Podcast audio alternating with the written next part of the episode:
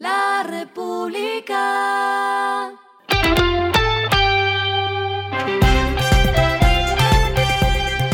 Al final de la jornada, esto es lo que debes saber sobre el comportamiento de los negocios, las finanzas y la economía. Las movidas de hoy fueron.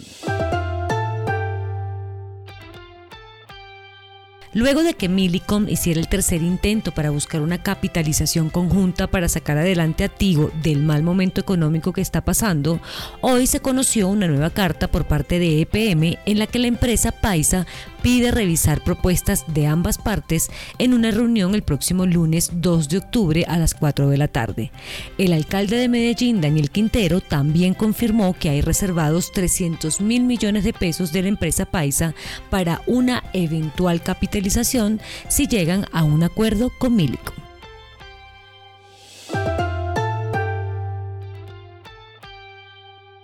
A partir de hoy, los amantes de Apple pueden encontrar en Colombia el iPhone 15 a un precio base de 4,6 millones de pesos, que entre sus novedades están las mejoras en la unidad de procesamiento gráfico, el sistema de cámaras y su carcasa de titanio.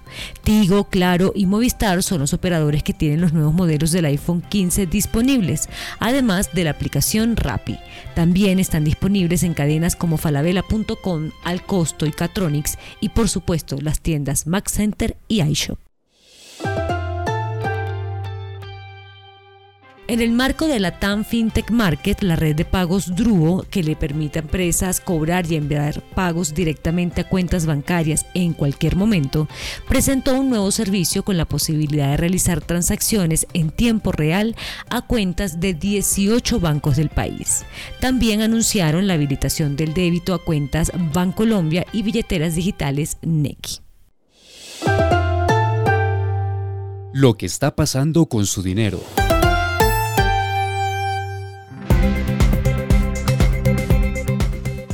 Esta es la tercera reunión de manera consecutiva que la Junta Directiva del Banco de la República decide mantener la tasa de interés estable, quedando en un techo de 13,25%, aunque la decisión no se dio de manera unánime entre los codirectores, pues cinco votaron a favor de mantenerla y dos en contra. De esta manera se confirma que el emisor no está convencido del ritmo en el que se viene desacelerando la inflación en Colombia, que ha cedido por cinco meses consecutivos, pero sigue en doble dígito.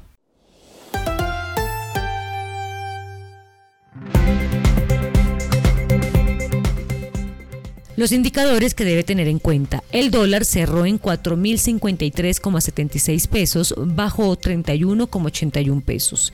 El euro cerró en 4.291,92 pesos, subió 23,67 pesos.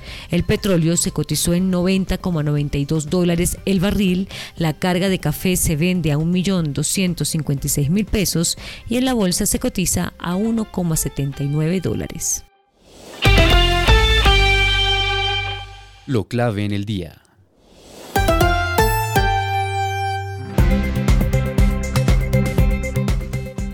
A corte de agosto de este año, el DAN informó que en Colombia hay 2,3 millones de personas desempleadas.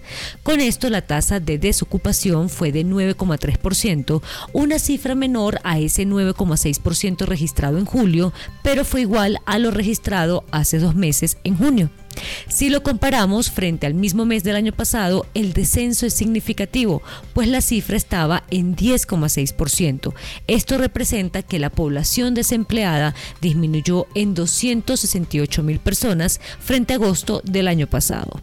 La población en edad de trabajar en Colombia es de 39,6 millones de personas. A esta hora en el mundo. El sindicato United Auto Workers planea ampliar su huelga contra General Motors, Stellantis y Ford Motor a otras tres plantas de ensamblaje. Con esto, el paro laboral se extiende a una tercera semana. Los negociadores continúan el diálogo sobre cuestiones como salarios, pensiones y trabajadores de baterías. Y el respiro económico tiene que ver con este dato.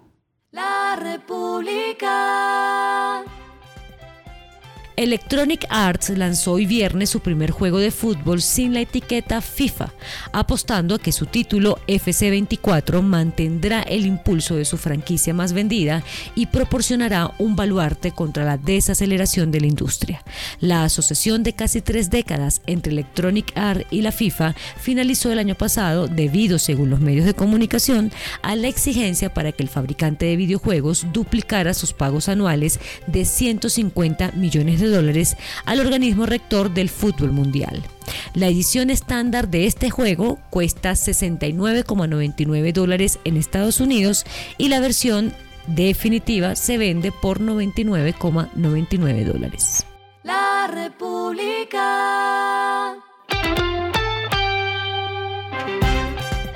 Y finalizamos con el editorial de mañana. No tocar la regla, pero sí pensar en el largo plazo. El director de planeación ha destapado una caja de Pandora al hablar de la regla fiscal, pero al mismo tiempo ha reivindicado el papel de una entidad que debe pensar en el largo plazo. Esto fue Regresando a casa con Vanessa Pérez.